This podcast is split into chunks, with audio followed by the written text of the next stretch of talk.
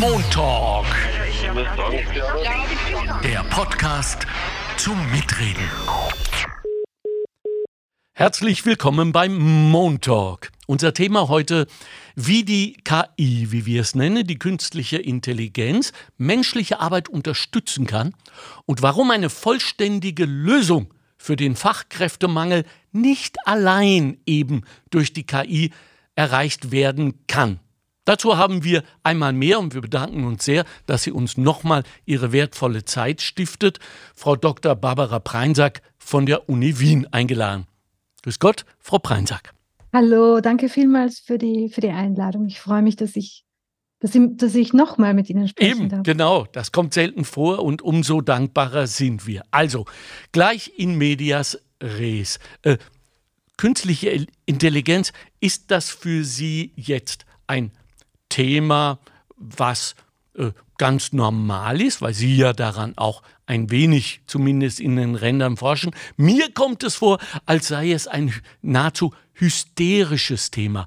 Wollen wir uns dabei äh, darauf einigen, dass wir keine Angst machen? Nicht einverstanden? Gerne, aber das ist für mich kein Problem, weil ich ohnehin glaube, dass, dass, dass wir keine Angst haben sollten. Ja, eben. Das lässt sich auch aus dem, was Sie schreiben und in Interviews sagen, herauslesen. Ich finde es nur so wichtig im Moment, weil ja, die anderen Medien, ich nenne sie mal so, äh, äh, sind mittlerweile sehr darauf äh, abonniert, Angst zu machen. Also Leute, keine Angst. Und hier ist warum. Frau Dr. Preinsack, welche konkreten Beispiele gibt es denn bereits für den punktuellen Einsatz von künstlicher Intelligenz zur Übernahme menschlicher Arbeit, wovor sich ja offenbar viele Menschen fürchten. Tun Sie das zu Recht? Also, ich versuche jetzt beiden Fragen gerecht zu werden. Ja, auch ich habe schon wieder zwei hintereinander. Das Nein, war schon das, die Rüge das letzte Problem. Mal, verzeihen Sie. Kein Problem, wenn ich jetzt äh, selbst eine KI wäre, ja, ja. würde ich jetzt wahrscheinlich keine gute Antwort geben. Also ähm, die künstliche Intelligenz hat ja in vielen Bereichen unseres Lebens bereits Aufgaben übernommen. Zum ja. Teil handelt es sich um Aufgaben, die wirklich vorher Menschen gemacht haben. Und zum Teil handelt es sich um, um Aufgaben, die ähm, neu dazugekommen sind. Wir denken zum Beispiel an Authentifizierungsmechanismen, wenn wir ähm, auf unseren Handys, auf unseren Smartphones uns authentifizieren, ähm, wenn wir ähm, an Computern, auf unseren Computern bestimmte bestimmte Instrumente zur Übersetzung verwenden genau. oder auch zur, also was ja heute in aller Munde ist, ChatGPT. Also hier gibt es viele, ähm, viele Instrumente, viele Angebote, die einerseits Teile menschlichen, menschlicher Arbeit, menschlichen Handelns ersetzen, aber auch ähm, Tätigkeiten verrichten, die, die zuvor eigentlich niemand verrichtet hat. Also gerade das Telefon ist ein gutes Beispiel. Ähm, es war früher nicht so, dass man sich am eigenen Telefon identifiziert und authentifiziert hat, weil man dann über das Telefon Dinge bestellt hat und vielleicht äh, auch ähm, eingekauft hat und, und, und Güter bezahlt hat. Also da ist es immer wichtig, auch ähm, zu sehen, wo neue technologische Lösungen überhaupt auch die Praktiken, das Handeln von Menschen mit verändern. Also wir dürfen uns das, glaube ich, nicht so vorstellen, dass wir sagen, das und das und das machen Menschen und jetzt machen uns Maschinen. Ähm, das gibt es auch, aber im Großen und Ganzen ähm, ist es meistens verschränkt, dass es Menschen mit Maschinen gemeinsam machen. Man braucht, umso mehr Maschinen man hat, umso mehr braucht man auch menschliche Expertise und menschliche Erfahrung. Da kommen wir sicher noch dazu. Mhm. Und, ähm, und es werden auch, also wir verändern auch unser menschliches Handeln dadurch, dass es neue technologische Möglichkeiten und neue Maschinen gibt, sozusagen. Ja, ich erinnere, wenn wir SMS schicken, äh, ganz selten schreiben wir nur noch ganze Wörter und äh, das steckt ja auch hinter ChatGPT. Da ist der Computer dazu, dazu mehr oder weniger erraten, welches Wort denn jetzt gemeint ist und es sofort auf der Stelle zu vervollständigen. Das ist auch KI, liebe Leute, und davor fürchten wir uns nicht. Zum Gegenteil, Frau Dr. Preinsack, welche neuen, neuen Jobs wurden denn Ihres Wissens nach schon durch die KI erfunden? Jetzt mal ganz abgesehen von den Start-ups und Unternehmen, die sich damit äh, proaktiv beschäftigen. Kennen Sie da einige? Ich glaube, ich, also ich würde die Frage hier anders stellen. Gut. Ich würde, oder die Frage auch anders beantworten. Ähm, die Debatte zum, über den Ersatz menschlicher Arbeit hm. durch Maschinen, das ist, betrifft jetzt nicht nur KI, aber auch KI natürlich, ist davon abgerückt, wirklich von, vom Ersetzen ganzer Berufe zu sprechen. Es hat tatsächlich einige Berufe gegeben, die es früher gab, die es heute nicht mehr gibt, weil sie durch Maschinen, das sind wir eher im Bereich der Automatisierung, durch Maschinen ersetzt wurden. Ja. Ähm, im Großen und Ganzen spricht man heute vom sogenannten Task Replacement, nicht vom Job Replacement. Also es werden bestimmte Tätigkeiten innerhalb einzelner Berufsfelder oder auch Handlungsfelder, das muss ja nicht immer nur ein, ein Beruf sein, ersetzt durch Maschinen.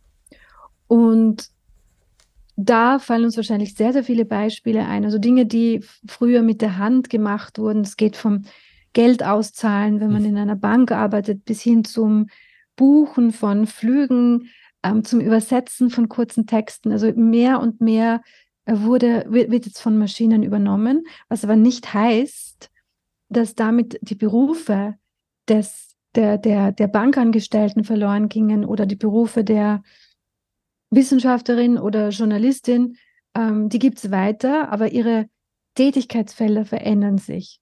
Das ist der, der Haupt, also der normale Fall, dass es die Berufe weiter gibt und dass, dass die Leute innerhalb dieser Berufe andere Dinge tun. Ja. Da ist es jetzt leider nicht so, dass die Zeit, die uns die Maschine erspart, wenn man jetzt zum Beispiel nicht mehr ins Reisebüro gehen muss und den Flug buchen, sondern kann ich jetzt online buchen, was auch nicht immer zeitsparend ist, wie man weiß. Yep. Oder das, den Zug, sollte man sagen, den Zug buchen. Ähm, das ist auch nicht immer zeitsparend. Aber die, trotzdem, falls hier Zeit frei wird, wird diese Zeit ja nicht, den, den steht die Zeit ja normalerweise nicht den Menschen zur Verfügung. Ähm, den, den arbeitenden Menschen, die mhm. dann in diesen gesparten zehn Minuten oder in dieser gesparten halben Stunde oder manchmal ist es sogar mehr, äh, jetzt Freizeit haben oder sich ähm, den Kontakt mit anderen Menschen widmen können, sondern normalerweise wird diese Zeit sofort mit anderen Aufgaben gefüllt. Also die Verdichtung der Arbeit ähm, ist, glaube ich, also ist auch im, im Kontext ähm, der, der Technologisierung der Arbeit zu sehen. Das sind, ja. sind so Mechanismen, die, die parallel äh, ablaufen und zum Teil auch miteinander verbunden sind. Und an den Rändern gibt es jetzt schon einige Berufe, die absolut verschwunden sind durch die technologischen Neuerungen äh, der letzten Jahre. Und es gibt auch neue. Also Sie haben mich gefragt, welche neuen Berufe mhm. gibt es? Hier ist, äh, sind die, sind die ähm, Essenslieferantinnen und Essenslieferanten zu nennen, die es noch vor zehn Jahren so nicht gab. Ähm, es sind auch Leute, die in der Telemedizin arbeiten, zu nennen. Also dass heute eine Radiologin ähm, irgendwo in einem fern, fernen Land sitzt und äh, Diagnosen erstellt, ähm, in einem Land auf der anderen Seite des Erdballs. Das hat es früher so auch nicht gegeben, auch weil man die großen Datensätze nicht übermitteln konnte. Oder Online-Yoga-Lehrer hat es früher auch nicht gegeben. Hier war die, die Pandemie ähm, also die Pandemie hat ja sehr beschleunigend gewirkt. Mhm, mh. Das ist jetzt gar nicht nur, weil es neu, weil es unbedingt so, so, so viele neue ähm, Schub in der Technologieentwicklung, sondern auch, weil sich viele Praktiken verändert haben und dann die technologischen Lösungen schnell äh, gefunden wurden, sozusagen. Und angenommen vor allem. Von vielen Menschen angenommen, ja, von ja. vielen Menschen gerne angenommen ja. und von anderen Menschen gar nicht so gerne, aber es war halt, es ging halt dann anders ja, nicht mehr. Weil wir ja, Frau Doktor, jetzt mitten in diesem Prozess sind und zumindest theoretisch auch noch Einfluss nehmen können, bevor sich neue Strukturen quasi selbst in Stein meißeln. Was sagen Sie?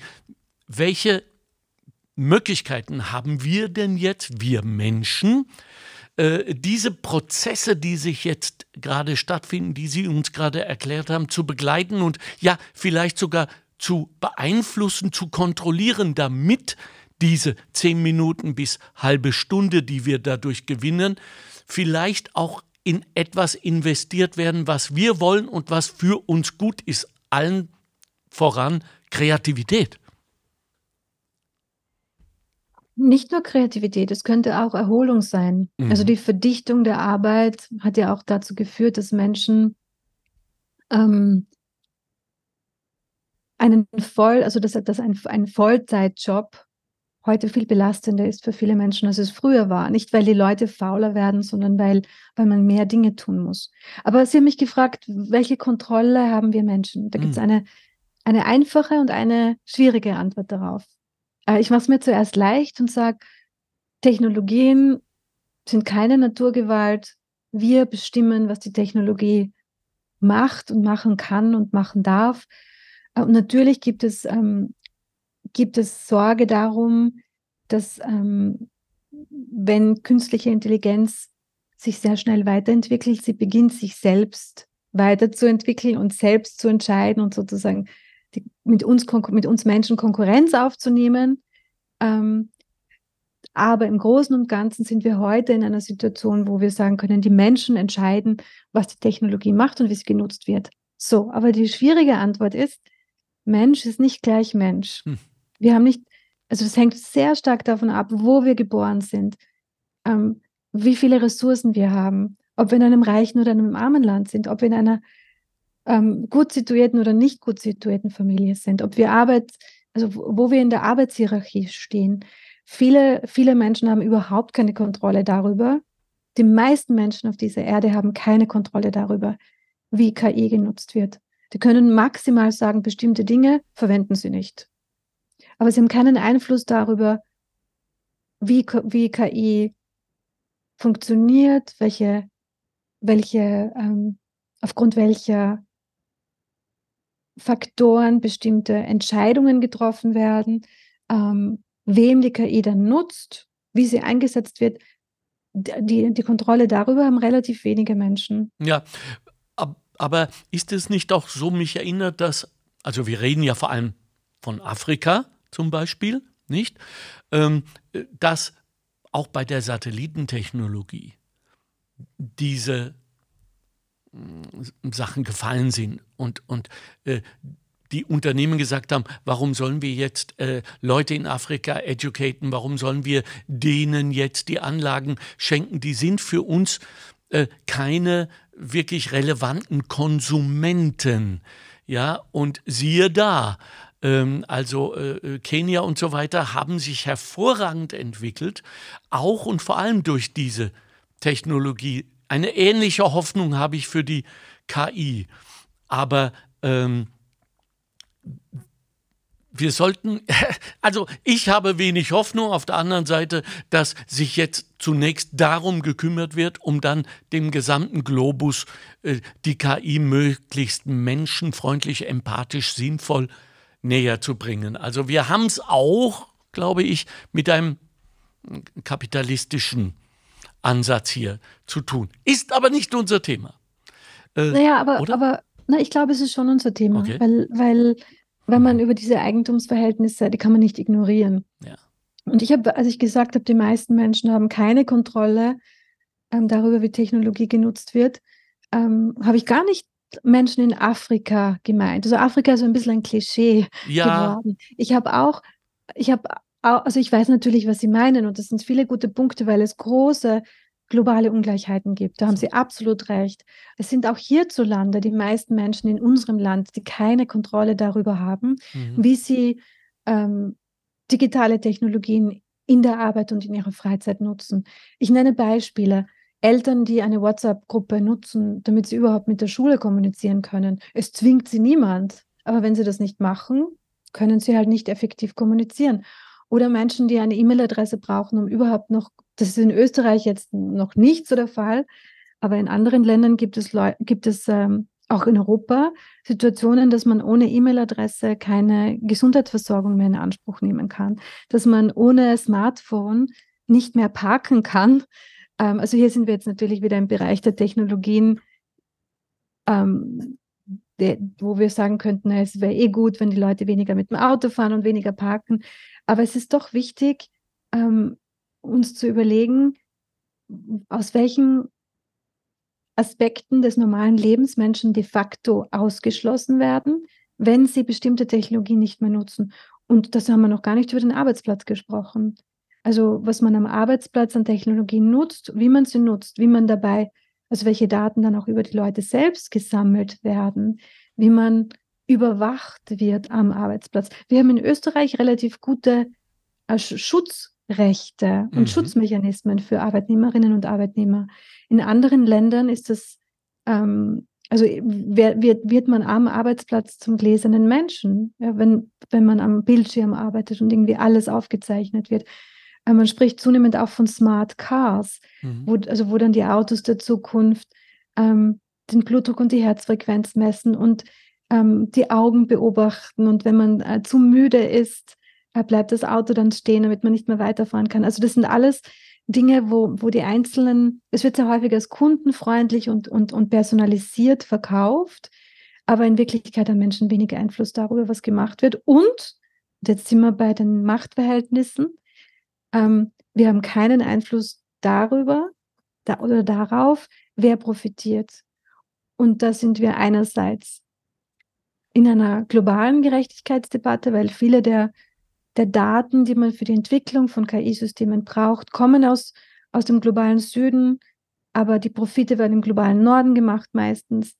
Ähm, aber auch innerhalb von Staaten ist es so, dass die Leute, die ähm, die ihre Daten hergeben oder die, ähm, die, die Technologien nutzen, das, mal, das sehr häufig ähm, zugunsten einiger weniger machen, die die Profite daraus schlagen. Also es gibt hier sehr, eine sehr ungerechte Verteilung der, der Vorteile und der Risiken, sowohl global gesehen als auch innerhalb unserer Gesellschaft. Hm. Umso wichtiger doch, Frau Dr. Preinsack, dass es dann Menschen in diesem Fall Vertreterinnen der Arbeiterinnen äh, sich damit klug machen und den Menschen hier zur Seite stehen, sie schützen, sie unterstützen. Die Frage ist natürlich dann, wobei, wenn ich ihnen zuhöre und sage, wir äh, müssen aufpassen, dass die äh, globalen Unternehmen uns nicht sozusagen datenmäßig abzocken, fällt mir nur ein, gründen, gründen, gründen. Richtig? Ja, also wobei sollten Menschen unterstützt werden? Ähm, wir sollten, also es gibt, es gibt so diesen, diesen Begriff äh, in, meinem, in meiner Disziplin in der Politikwissenschaft der ökonomischen Demokratie. Okay. Und die ökonomische Demokratie ähm, meint etwas, was eigentlich selbstverständlich sein sollte, nämlich, dass Menschen demokratische Teilhaberechte, Mitbestimmung haben ähm, bezüglich der Dinge, die ihr Leben, die Einfluss auf ihr Leben haben. Ähm, das haben, das ist in unserer Gesellschaft mehr oder weniger gut ähm, realisiert, aber auch in Österreich und in vielen, vielen anderen Ländern, ich würde sagen in nahezu allen Ländern der Welt, haben Menschen kaum mehr Einfluss über die ökonomischen Aspekte, über die Wirtschaft. Und es haben ja ähm, Denker und Denkerinnen wie zum Beispiel Karl Polanyi, ähm, sehr gut beschrieben, dass es einen, einen langwierigen Prozess gab, ähm, in, der, der weit, also der weit, weit zurückreicht, ähm, in dem sich der Markt sozusagen oder die Wirtschaft als eigener Sektor abgespalten hat von, vom Rest der Gesellschaft. Nicht, also die Wirtschaft hat sich jetzt nicht selbst abgespaltet, aber die Art, wie wir darüber denken und wie wir Entscheidungen treffen, hat eine hat eine Grenze gezogen zwischen der Gesellschaft und der Wirtschaft. Und wir gehen davon aus, dass für die Wirtschaft, unter Anführungszeichen, nur, die, nur bestimmte Experten und Expertinnen zuständig sind, dass nur die die Entscheidungen treffen können, dass die, der Markt seinen eigenen Regeln gehorcht. Das ist etwas, was, also vielleicht denken sich jetzt auch viele Zuhörerinnen, natürlich ist es so, wir sehen das heute selbstverständlich, das war aber nicht selbstverständlich der Markt und die Wirtschaft waren mal Teil der Gesellschaft.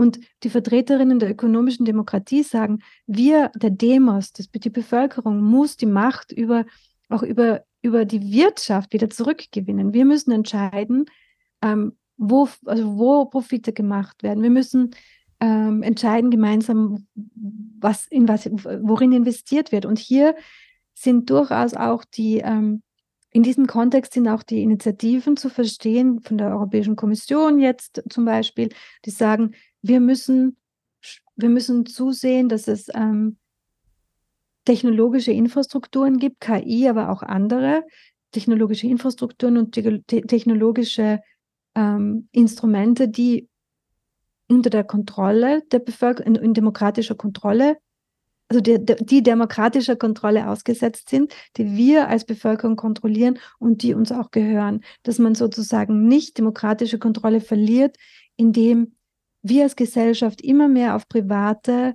technologische Lösungen angewiesen sind, die wir nicht kontrollieren können. Und diese Dynamik, diese Dynamik ist natürlich auch bei der KI relevant. Also wer trifft die Entscheidungen, was entwickelt wird, wie das genutzt wird, wer es nutzen muss und wer davon profitiert. Das sind keine Entscheidungen für Expertinnen und Experten äh, oder nicht nur. Idealerweise sollten wir alle darüber reden. Und was passiert stattdessen? Stattdessen passiert es, dass entweder man sich von der KI alle möglichen Segnungen erwartet, werden alle Probleme der Welt lösen, den Klimawandel und so weiter, was natürlich so nicht stimmt. Ähm, und, und andererseits wird natürlich auch Angst gemacht den Leuten. Also diese, diese, diese Mehr, dass jetzt, oder diese, diese Angst, dass jetzt 300 Millionen Arbeitsplätze durch KI verloren gehen, dient meiner Meinung nach, ich habe es auch hier in diesem Forum schon mal gesagt, es dient meiner Meinung nach dazu, die, die Angst vor der Massenarbeitslosigkeit am Lodern zu halten, damit die Arbeitnehmerinnen und Arbeitnehmer nicht so viel fordern. Man muss immer die, also die Angst vor der Massenarbeitslosigkeit, und das ist ja auch absolut verständlich, dass Menschen Angst vor der Arbeitslosigkeit haben. Aber ich glaube, dass diese große, Sie haben es jetzt Hysterie genannt, die, diese hysterische Angst vor der, der KI, die, die, die, die angefacht wird, dient dazu, den Leuten zu vermitteln, Achtung, Achtung, wenn, wenn ihr zu viel fordert, wenn ihr zu übermütig werdet, kommt die KI und nimmt euch alle Jobs weg. Mhm. Ähm, da, damit will ich nicht sagen, dass die KI nur Segnungen bringen wird und völlig ja. unproblematisch ist. Aber die Probleme liegen woanders. Ja. Entschuldigung, jetzt habe ja, ich ja. Nein, nein, ja. Absolut. Danke, äh, weil jetzt kapiere ich auch mehr gerade. Nur in diesem Prozess, der da jetzt auf uns alle zukommt, kommt, äh, wenn wir bereit, jetzt schon so bereitwillig Verantwortung überlassen, weil wir sagen, das können nur die Spezialisten, das können nur die Unternehmen, die Konglomerate am Ende, äh, dann äh, vergeben wir doch eine riesengroße Chance, all dem Grund, weil wir nicht bereit sind, vielleicht manchmal auch nicht uns befähigt fühlen, hier Eigenverantwortung zu übernehmen. Denn das ist nun einmal ein Feld, das auch bedingt, dass wir uns ein wenig damit beschäftigen. Das machen wir beide ja gerade und versuchen dazu helfen. Aber so diese, äh, Precht nennt das die Vollkasko-Gesellschaft, die hat jetzt hiermit mal zumindest äh, äh, zeitweise ein Ende gefunden. Wir müssen jetzt mittun. Dafür sind ja auch äh, Gewerkschaften und, und Arbeiterkammern etc. da, um hier auch flankierend zu helfen. Die persönliche Verantwortung, wie schätzen Sie die denn ein im Moment nach so vielen Jahrzehnten paradiesischer Verhältnisse, äh, auch vielleicht geschuldet äh, der Sozialpartnerschaft? Gibt es die noch? Sie meinen, gibt es die Eigenverantwortung noch? Nein, gibt es die Sozialpartnerschaft noch. also die Sozialpartnerschaft gibt es hierzulande noch. Bravo. Ähm, und natürlich gibt es immer Luft nach oben. Es gibt immer Dinge, die verbessert werden könnte. Und natürlich ist es auch hier zum Teil gelungen, ähm, jenen, die das versucht haben, ähm, die herrschenden Machtverhältnisse weiter einzuzementieren. Aber es gibt die Sozialpartnerschaft und sie verbrauchen sie natürlich mehr denn je, denn ähm, Demokratie bedeutet ja nicht, dass jede Person über alles informiert sein muss hm. und mitbestimmen muss. Wir haben ja eine repräsentative Demokratie. Hans Kelsen hat das auch wunderbar argumentiert, warum. Viele andere haben das bisher, haben das nach ihm auch argumentiert, warum. Und ähm, die repräsentative Demokratie bedeutet, dass wir, dass wir gesellschaftliche Debatten darüber haben, ähm, wie wir bestimmte Dinge regeln, dass wir idealerweise auch Wahlen haben, in denen Vertreterinnen und Vertreter gewählt worden werden, die diese Interessen vertreten und die dann auch dabei gesehen werden können, wie sie die Interessen der Bevölkerung vertreten.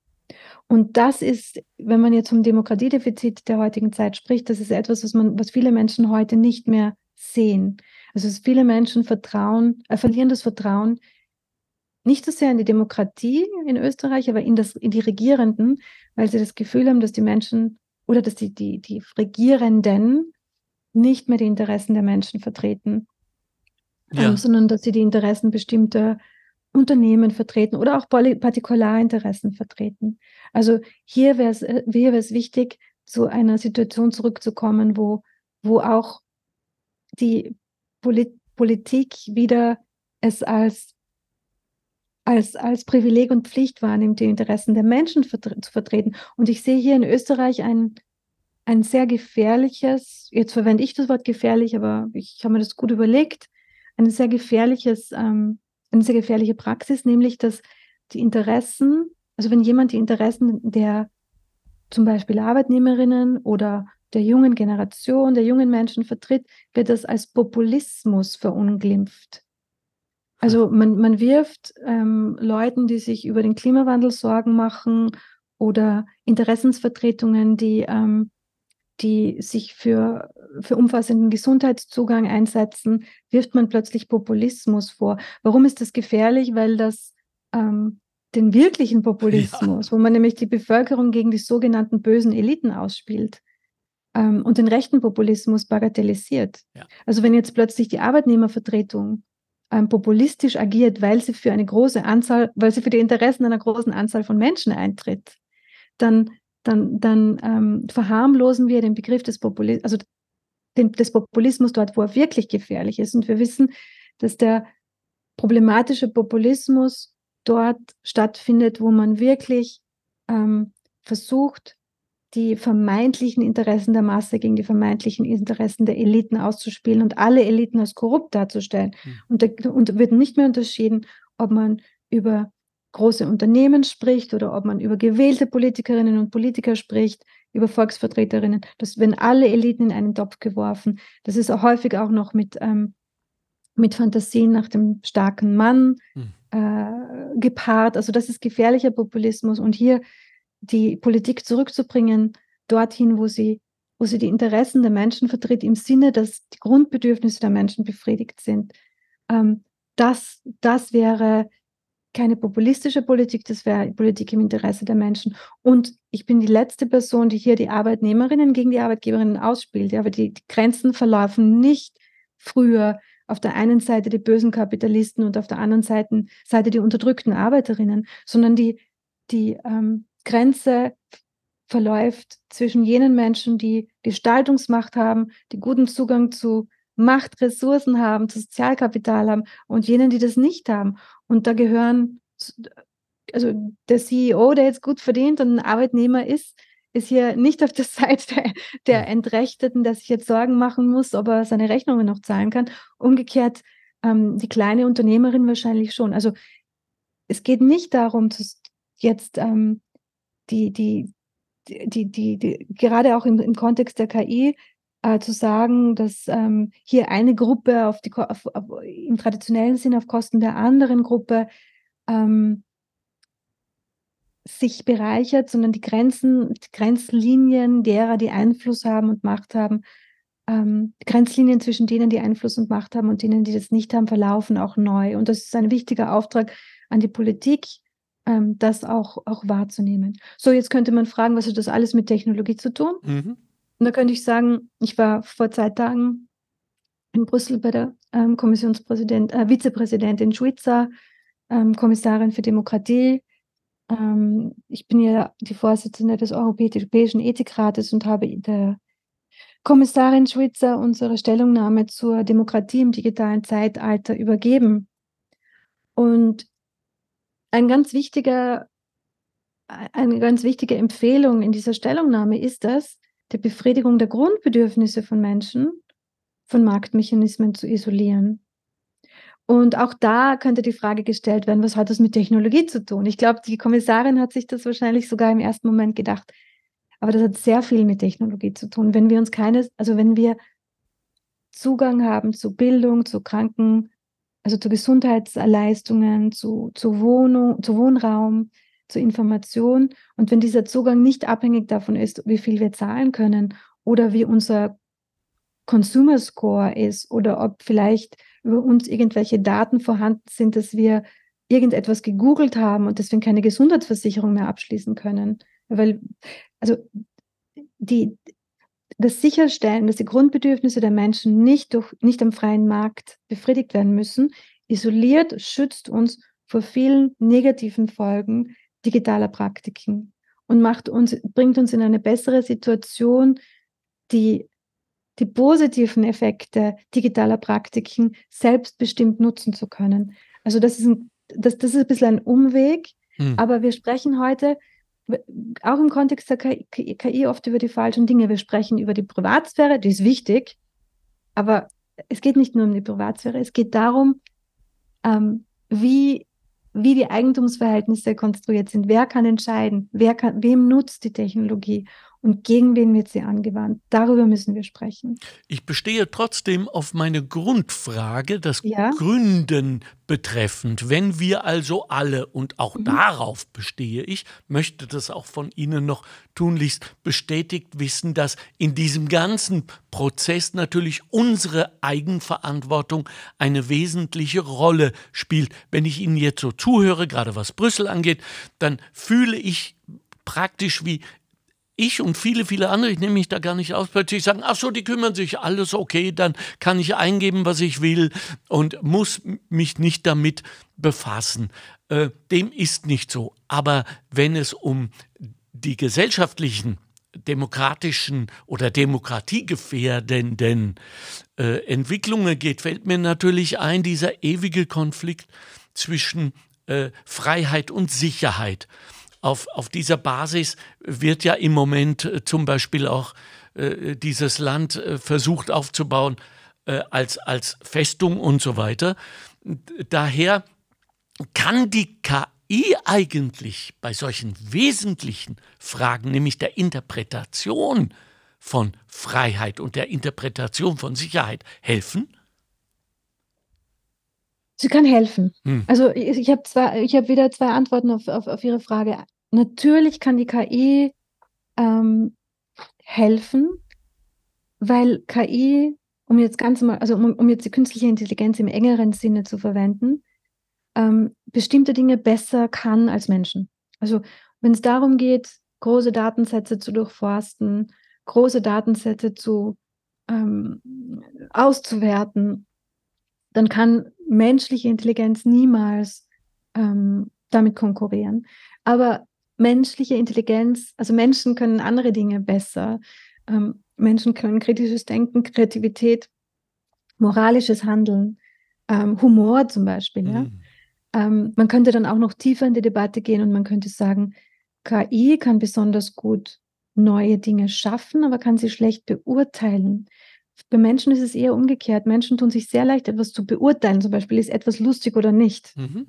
Aber einen Witz zu schreiben, zum Beispiel, um, um, um bei diesem Beispiel zu bleiben, das ist für Menschen schwieriger. Ja, also es, es geht darum, und da, da, damit hoffentlich beantworte ich auch Ihre Frage ja. über die Eigenverantwortung. Ja. Es geht darum, ähm, in dieser Komplementarität aus Mensch und Maschine eine gute Balance zu schaffen. Und da haben sicher auch Menschen, alle Menschen individuell eine Verantwortung, dass in ihrem eigenen Leben ähm, mit, mit, mit, mit ähm, kritischem Nachdenken zu regeln und sich zu überlegen, verwende ich jetzt diese Technologie oder nicht, ähm, wenn, ich ein, wenn ich überhaupt Wahlmöglichkeit habe, was sind die gesellschaftlichen Auswirkungen, wenn das jetzt alle machen. Das, das, damit meine ich aber nicht, dass wir das ständig im Alltag in jeder Minute tun müssen. Das, das können wir auch nicht. Dafür braucht es eben ähm, gemeinsame Verantwortung. Damit braucht es die, dafür braucht es die Verantwortung unsere Entscheidungsträgerinnen und Entscheidungsträger, die uns bestimmte Dinge auch abnehmen. Also das heißt, dass die, dass die äh, Eigenverantwortung etwas ist, was man im eigenen Leben, im Alltag anwendet. Und wenn man möchte, hat man in der kollektiven Willensbildung auch ähm, Einfluss. Und wenn man das nicht möchte oder nicht kann, weil die Leute müssen sich ja auch mit anderen Dingen im Leben beschäftigen, dann kann man das an verantwortungsvolle und der Öffentlichkeit rechenschaftspflichtige äh, Menschen delegieren. Und damit bin ich jetzt beim zweiten, bei der zweiten Antwort. Ähm, der sogenannte Konflikt zwischen Freiheit und Sicherheit, das sind sehr, sehr häufig so falsche Dichotomien. Ja, das sind Werte, die man gegeneinander ausspielt, wie wir das auch in der Pandemie gesehen haben, die Freiheit gegen die Privatsphäre. Das ist meistens eine politische Strategie, weil natürlich ist sowohl Freiheit als auch Sicherheit ein individuelles Recht und ein, ein, ein, ein, ein Gemeingut. Ähm, es, ist, es ist meistens beides und es gibt Situationen, wo das in einem Konfliktverhältnis stehen kann. Hm. Ähm, also nehmen wir den, den Fall der privaten Daten, der persönlichen Daten, die jetzt an, ähm, an äh, die jetzt weitergegeben werden an andere Staaten, wenn Menschen Grenzen übertreten. Das kann einerseits der öffentlichen Sicherheit dienen und andererseits schränkt es die Privatsphäre ein. Da sind wir in einem Fall, wo es im Einzelfall Konflikte geben kann, sind wir in einem Bereich, wo es im Einzelfall Konflikte geben kann. Aber auch hier gibt es Möglichkeiten, das gut zu regeln, indem erstens diese Entscheidungen transparent gefällt werden und zweitens, indem es ähm, der, der, der, Politologe John Keane nennt es Monetary Democracy, also nicht monetary, sondern monetary, die, die beaufsichtigende Demokratie.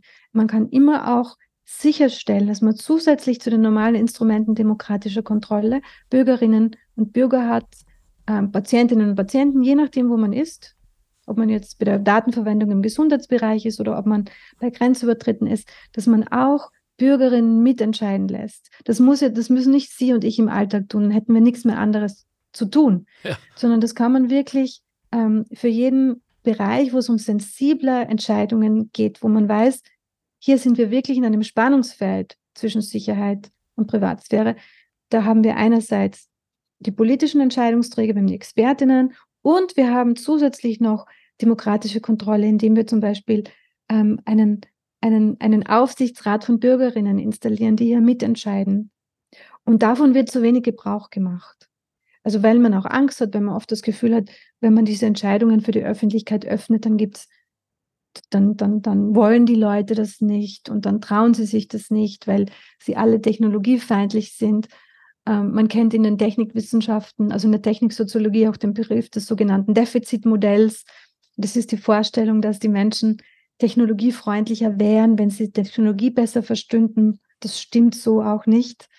Ähm, also man muss auch hier eine gute Balance finden zwischen der Eigenverantwortung im Alltag und, und den Aspekten, die wir an andere Entscheidungsträgerinnen, die uns aber rechenschaftspflichtig sind, delegieren. Denen hab, wir ja, vertrauen. Ja, denen wir vertrauen können so. und die wir aber auch kontrollieren müssen. Und das ist, glaube ich, der Knackpunkt in der ganzen Geschichte, dass bei all dem, was so äh, mit der Pandemie scheinbar angefangen hat, wahrscheinlich hat es schon viel, viel länger gebrodelt in den Menschen, äh, dass hier äh, ein, ein, ein, ein Defizit herausgekommen, irgendetwas Schmerzhaftes, äh, für das wieder mal Schuldige gefunden werden mussten, äh, dass wir doch wenigstens jetzt bei dieser neuen Entwicklung, die ja auch so spannend ist, ganz neu anfangen und nochmal uns ethisch, äh, moralisch, politisch und individuell neu einnorden. Ist das eine Utopie oder geht das, Frau Dr. Preinsack? Das geht. Es geht, aber ich habe früher die, die, die, die ähm, ökonomische Demokratie in unsere Diskussion eingebracht, nicht weil ich das Thema wechseln wollte, sondern weil, weil das Gefühl, dass viele Menschen zu Recht haben, dass sie in Wirklichkeit keinen Einfluss mehr haben auf die ja. Faktoren, die ihr Leben bestimmen. Genau. Wir haben keinen Einfluss auf die Breitentwicklung. Wir haben keinen Einfluss darauf, ähm, welche Technologien wir verwenden können und müssen. Wir haben keinen Einfluss darauf, äh, wie, wie sich das Klima verändert. Ja? Also, dieses Gefühl, dass, dass Leute haben, dass sie keinen Einfluss mehr haben, das ist einerseits verantwortlich für die sogenannte Politikverdrossenheit und andererseits auch verantwortlich für, für jene Phänomene, die Sie jetzt im Kontext der Covid-Pandemie genannt haben. Das sich Ausbreiten von Verschwörungsnarrativen, ja. ähm, die, die Ablehnung aller Maßnahmen aus Prinzip, hm. wo man ja eigentlich den Regierenden was ausrichten wollte, nämlich, egal was ihr macht, ich vertraue euch nicht mehr. Verschwörungserzählungen sind häufig ein ein Mechanismus für Menschen, die mit der Komplexität des Lebens, mit der Überkomplexität nicht mehr umgehen können. Und es drückt einen Wunsch nach einfachen Erzählungen aus, nach einfachen Lösungen. Das ist der, der, der Bösewicht, der im Labor ähm, die, den Virus freisetzt. Mhm, ja? Mhm. Also, in, in, in diesem genau. Zusammenhang darf ich, ähm, kann die KI eigentlich Ihrer Meinung nach auch gegen diese äh, äh, Desinformation, Falschinformation, die ja von allen Beteiligten, gerade die an der KI arbeiten, als eine der vier äh, hm, ja, Säulen äh, bei denen wir unbedingt ansetzen müssen, wenn es um, um, Kontrolle geht, so dass es überhaupt möglich ist und so weiter, angegeben wird. Kann die da helfen? Können wir, glauben Sie, dass es eine KI geben wird äh, und sei es Chat ChatGPT 12, äh, wo wir sofort, wenn wir etwas hören, reingehen können und sagen, stimmt das? Gibt es da Quellen? Was ist da? Was steht dahinter? Ja, also da, da bin ich relativ optimistisch, mhm. weil das äh, Problem, das ChatGPT hat, das ist verkürzt gesagt, ich, ich bitte um Entschuldigung für die Verkürzung, verkürzt gesagt auch Quellen erfindet. Ja? Ähm, da wird bereits an Lösungen gearbeitet und da, da wird es, da bin ich sehr zuversichtlich, bald möglich sein, ähm, auch äh, Instrumente zu haben, die, die die Akkuratheit der Quellen ähm, berücksichtigt und, und, und garantiert, unter Anführungszeichen. Ähm, das, das, das, das, das mildert das Problem, ähm, das löst das Problem aber nicht ganz. Und das Problem besteht darin, dass natürlich auch die vorhandene Evidenz ähm, ein Ausdruck von Machtverhältnissen ist. Das heißt, also wir haben das ja auch in der Pandemie gesehen. Wir haben sehr viel über der Evidenz gehabt über Menschen in, der Reich, in reichen Weltregionen. Wir haben kaum Evidenz gehabt über Menschen, die in, in, marginalisierten Positionen sind. Das heißt, die Wahrheiten, die hier produziert werden und die Wahrheiten sind, also die jetzt mit den Daten übereinstimmen, die haben ja schon eine systematische Verzerrung, in dem bestimmte Dinge einfach gar nicht abgebildet werden. Ich gebe jetzt, ich mache es jetzt mal anschaulich. Wenn wir sagen, wir entwickeln eine künstliche Intelligenz-Applikation, die, ähm, die in der Früherkennung einer Krankheit behilflich sein kann, und wir verwenden alle Patientinnen-Daten dafür, die wir haben, dann sind wir in Österreich relativ gut aufgestellt, weil hier haben wir mehr, mehr oder weniger alle Menschen im System. Mehr oder weniger. Nicht alle, aber fast mhm. alle. Mhm. In den USA wird es anders ausschauen. Da werden alle Menschen, die nicht im Gesundheitssystem sind, weil sie keine Versicherung haben, gar nicht abgebildet. Also diese Frage des Wer sind alle. Ähm, ist eine sehr relevante Frage. Äh, was wird überhaupt aufgezeichnet? Und die Akkuratheit eines datentrainierten Modells kann sich ja immer nur auf die vorhandenen Quellen beziehen. Das heißt, das Problem wird deutlich gemildert dadurch. Wir werden nicht mehr, so wie es jetzt der Fall ist, ChatGPT haben, das einfach irgendwelche Dinge erfindet. Ja. Ähm, aber wir werden immer noch das Problem haben, dass wir, dass wir, wir jetzt nicht alle Teile der Welt abbilden in unseren ähm, technologischen Systemen. Ja. Und, also und, hier ja. würde ich äh, ein, eine, einen Wikipedia-Weg vorschlagen, mhm. die ja schon seit Jahrzehnten uns gelehrt haben, da ist ein Thema, äh, da sind wir uns nicht sicher. Was wisst ihr denn?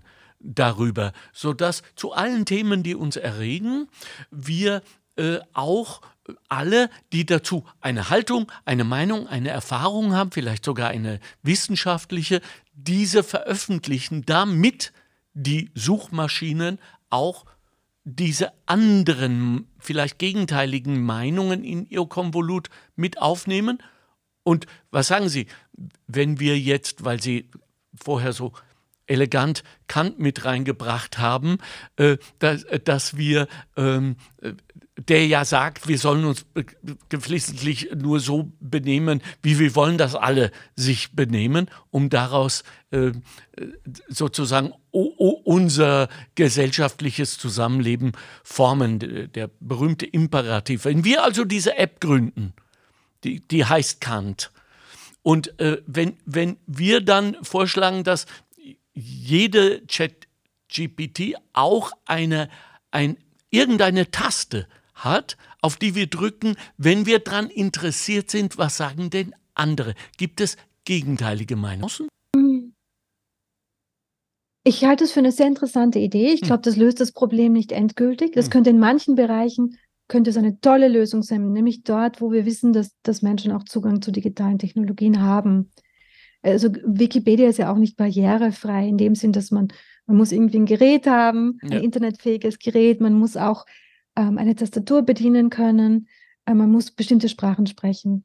Ja. Beim Sprachensprechen kann uns die KI übrigens wahrscheinlich wirklich viel helfen, weil die die Übersetzungstechnologien wirklich fantastisch sind. Also da, da werden, werden wirklich auch Barrieren ähm, durch die KI äh, wegfallen, die wir heute haben, Sprachbarrieren. Aber wir haben trotzdem natürlich viele Menschen der Welt, die jetzt keinen Zugang zu Wikipedia haben. Dort, wo es, also in der Wissenschaft wäre das, glaube ich, eine sehr gute Lösung. Ja. Ähm, in anderen Bereichen wäre das keine gute Lösung. An anderen Bereichen muss man hier, muss man auch an, an der Stelle der Technologieentwicklung ähm, dafür sorgen, dass die Technologieentwicklerinnen sich dieser Dinge bewusst sind und sich überlegen, wen bilden wir hier nicht ab, ja. wer wird hier außen vor gelassen. Ähm, es gibt ja diesen Begriff der ähm, Awareness as Fairness oder Fairness through Awareness. Also wenn man einfach transparent darüber ist, wer ist hier abgebildet in dem Datensatz, wer nicht, ähm, was können wir, worüber können wir keine Auskünfte geben, dann ist das schon mal ein Schritt in die richtige Richtung. Ja. Aber ich glaube, Wikipedia ist aus einem anderen Grund extrem, ein extrem gutes Beispiel. Also Sie erinnern sich, wir sind ja beide alt genug, als Wikipedia äh, erfunden wurde, ja. ähm, gab es auch so, eine, so ein bisschen einen, ein Drama darum. Ja, ja Wikipedia, um Himmels Willen, das ist nicht alles qualitätsgesichert ja. und da können ja alle alles schreiben. Und dann gab es auch an den, an den Unis die Regel, dass man es nicht zitieren durfte. Das hm. fand ich immer ein bisschen eigenartig. Es hängt davon ab, als was man es zitiert. Ja, als, als wissenschaftliche Grundlage kann man es nicht zitieren, aber als Beispiel eines Diskurses natürlich schon. Aber Wikipedia zeigt, man hat am Anfang diese kollektive moralische Panik gehabt. Und dann haben wir aber die meisten von uns einen kritischen Umgang damit gelernt. Ja. Wir wissen heute, wofür Wikipedia geeignet ist und wo es nicht geeignet ist. Wir würden jetzt wahrscheinlich nicht, wenn wir äh, eine Medikamententherapie verschrieben bekommen, auf Wikipedia schauen, ob, ob die Ärztin recht hat. Das würden die meisten von uns nicht machen. Nee, das man macht dann Google Doc. Ja, man, man, man zieht unterschiedliche Quellen ähm, heran und man würde ja. dann entweder selbst oder durch Bekannte, die das für einen machen können, zu den wissenschaftlichen Artikeln gehen. Und da kann Wikipedia hilfreich sein. Aber mein Punkt ist, wir haben da einen sehr, wir haben da einen sehr reifen Zugang mhm. zu diesen Technologien. Es wird natürlich mit vielen KI-basierten Systemen auch so sein. Ja. Es wird ja. mit ChatGPT auch so sein. Also wir, wir werden dadurch als Gesellschaft reifen. Und es gibt ja auch Leute, die heute schon sagen, ChatGPT bringt uns zu einem mehr, mehr prozessorientierten Verständnis von Text. Ja, und das, wie, Text, ja? das heißt, wenn ich Ihnen jetzt folge, wir sollen es wirklich auch versuchen. Wir sollen damit arbeiten. Einmal mehr keine Angst vor der KI. Ja, ich glaube, die KI ist dort, dort ähm, besorgniserregend, wo sie wesentliche Bereiche unseres Lebens verändert ja. und wir keinen Einfluss darüber haben, wie sie das tut. Ja. Weil andere Menschen einen Einfluss darüber haben. Es ist meistens ja nicht die Maschine, die das entscheidet, sondern es sind andere Leute. Aber im, im Alltag, da gebe ich Ihnen absolut recht, im Alltag ähm, ist das etwas, was wir mitbestimmen können, wie wir es nutzen. Und wenn, wenn, wenn jemand möchte, dass wir es in einer Art nutzen, die wir nicht korrekt finden, müssen wir auch aufstehen und sagen, das wollen wir so nicht. Äh, wir, wir gehen schon sehr aufs Ende zu. Ich möchte Sie jetzt noch mit zwei Themen belasten, die uns sehr wichtig sind. Das erste ist ähm, der berühmt, um nicht zu sagen berüchtigte Fachkräftemangel, äh, der herrscht. Ähm, sehen Sie in der KI da eine äh, Lösungsmöglichkeit? Ähm, Zum Teil. Also die KI kann dort helfen, wo es darum geht, bestimmte Tätigkeiten, ähm, die von Menschen erledigt werden müssen und mussten, ähm, zu automatisieren. Aber, und das Aber ist eigentlich größer als das Ja, hm. ähm, wie, wie man seit den 1980er Jahren weiß, dort, wo automatisiert wird, wo Maschinen mehr menschliche Arbeit übernehmen, braucht man immer auch mehr menschliche Arbeit, ja. die, die, die, die Maschinenarbeit unter Anführungszeichen ähm, überwachen, korrigieren, weil ja immer nur bestimmte Dinge automatisierbar sind, auch mit klugen KI-Modellen. Also ich verwende jetzt immer diese menschlichen Begriffe, aber Sie wissen, wie ich es meine. Ich mhm. weiß schon, dass KI kein, keine Menschen sind, aber ich verwende diese Begriffe jetzt trotzdem. Ähm, also auch kluge KI-Systeme ähm, werden natürlich nicht fehlerfrei sein und braucht man immer Menschen, die das auch korrigieren. Das weiß man aus der, aus der Industrialisierung und aus der Automatisierung. Ja, ja. Ähm, das heißt, wir werden den Fachkräftemangel, also wenn wir hier auf KI setzen, als Hauptlösung für den Fachkräftemangel und den Arbeitskräftemangel wird es nicht gut gehen. Wenn wir es als Teil einer Lösung sehen, mhm. die menschliche Arbeit unterstützt und bestimmte routinemäßige Arbeiten, die vielleicht auch irgendwie langweilig und, und, und, äh, ähm, und ermüdend sind, ersetzen, genau. Und wo man, wenn man auch zum Beispiel bestimmte Berufe dadurch attraktiver machen kann, dass die Leute nicht stundenlang Zahlen in, ein, in eine Excel-Datei eingeben. Gefährlich. Ähm, man kann Excel-Datei irgendwie nicht mehr ohne. Nee, das, das, ist vorbei für ein paar Jahre. Aber dadurch auch Berufe attraktiver machen kann, ja. dann ist das Teil einer Lösung. Absolut. Es kann Teil einer Lösung sein und es ist nicht die Hauptlösung. Super, super. Äh, zum Schluss noch. Äh, was glauben Sie, welche Maßnahmen wären denn äh, erforderlich aus, aus Ihrer wissenschaftlichen Arbeit heraus und Ihrer Perspektive, dass wir Menschen, die Vollzeit arbeiten wollen, auch in Vollzeitarbeit halten. Steht da die KI als großer Feind entgegen oder sind das andere Bremsen? Nein, KI steht hier gar nicht als, als, als Feind entgegen. Okay. Ähm, die, wir müssen den Mechanismus, den, den ich den Waschmaschinenmechanismus nenne, den müssen wir verhindern.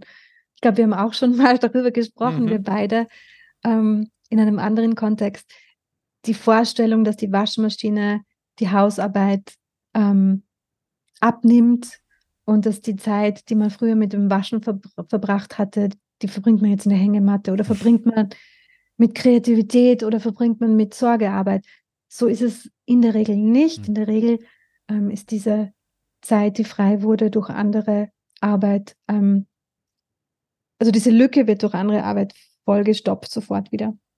Und ich glaube, das gilt es zu vermeiden. Es gilt, man, also man kann viele Arbeitsplätze attraktiver machen, dort, wo sie schlecht bezahlt sind, natürlich auch über bessere Entlohnung, mhm. aber auch dadurch, dass Menschen relativ selbstbestimmt und relativ und, und, so, und so sinnvoll wie möglich arbeiten können. Und da kann uns die KI tatsächlich unterstützen. Aber immer dort, wo es darum geht, dass jemand sagt, die KI wird dann die Menschen ersetzen, wird wird äh, den Arbeitskräftemangel lösen, da sollten die Alarmglocken schrillen, weil also immer wenn es darum geht, ums Ersetzen und um, ja. die, um den Wunsch, den Menschen zu ersetzen, da wurden bestimmte Dinge nicht mitbedacht. Es, also es ist besser, in, in, in, diese, diese Dinge als Komplementarität zwischen ja. Mensch und Maschine zu denken, als entweder oder. Es wird weniger Dinge geben in Zukunft, die nur Menschen alleine machen, und es wird sehr wenige Dinge geben, die nur Maschinen alleine machen. Das Schön. meiste wird, wird gemeinsam gemacht ja. werden. Frau Dr. Preinsack von der Uni Wien, es war wieder mal ein Fest der Information ein Fest des Austauschs, der Kommunikation. Ich danke Ihnen sehr. Äh, ich habe sehr viel gelernt und ich hoffe, Sie, die Sie uns jetzt äh, zugehört haben, auch. Wir pirschen uns heran. Ich könnte wöchentlich mit Ihnen sprechen und wüsste, dass es uns allen gut tut. Aber äh, Ihre wertvolle Zeit ist mal wieder um. Vielen herzlichen Dank. Danke äh, auch äh, an Ihre Kolleginnen. Danke auch nach Brüssel übrigens, die sich da jetzt schon bei Zeiten äh, Gedanken machen, um, wie in Ihrem Fall leicht ablesbar, künstliche Intelligenz und Ethik Alleweil, wir hätten das schon bei der Finanzdienstleistung 2000, sage ich mal, gemacht, dann wäre uns 2008 vielleicht ein wenig erspart geblieben oder schwächer äh, in ihren Auswirkungen. Also danke auch für diese Arbeit und äh, ich hoffe, wir hören uns bald, bald wieder. Gründe wird es genug geben. Vielen herzlichen Dank. Danke vielmals, dass ich da sein durfte. Die Arbeiterkammer Niederösterreich hat eine neue App, die AK Blitz App, ab sofort zum Downloaden. Bleiben Sie am Laufenden, erhalten Sie alle relevanten Informationen und Sie wissen ja, noch nie war es so wertvoll zu wissen, wo man seine Informationen her hat. Die AK Blitz App ab sofort zum Downloaden. Das war der Montalk. Chefredaktion Susanne Karner. Redaktion Mario Gattinger und Karina Karas. Straßenumfragen Christoph Baumgarten. Faktenbox Bettina Schabschneider. Technische Leitung Stefan Dangel. Administration Christina Winkler. Am Mikrofon Alexander Göbel.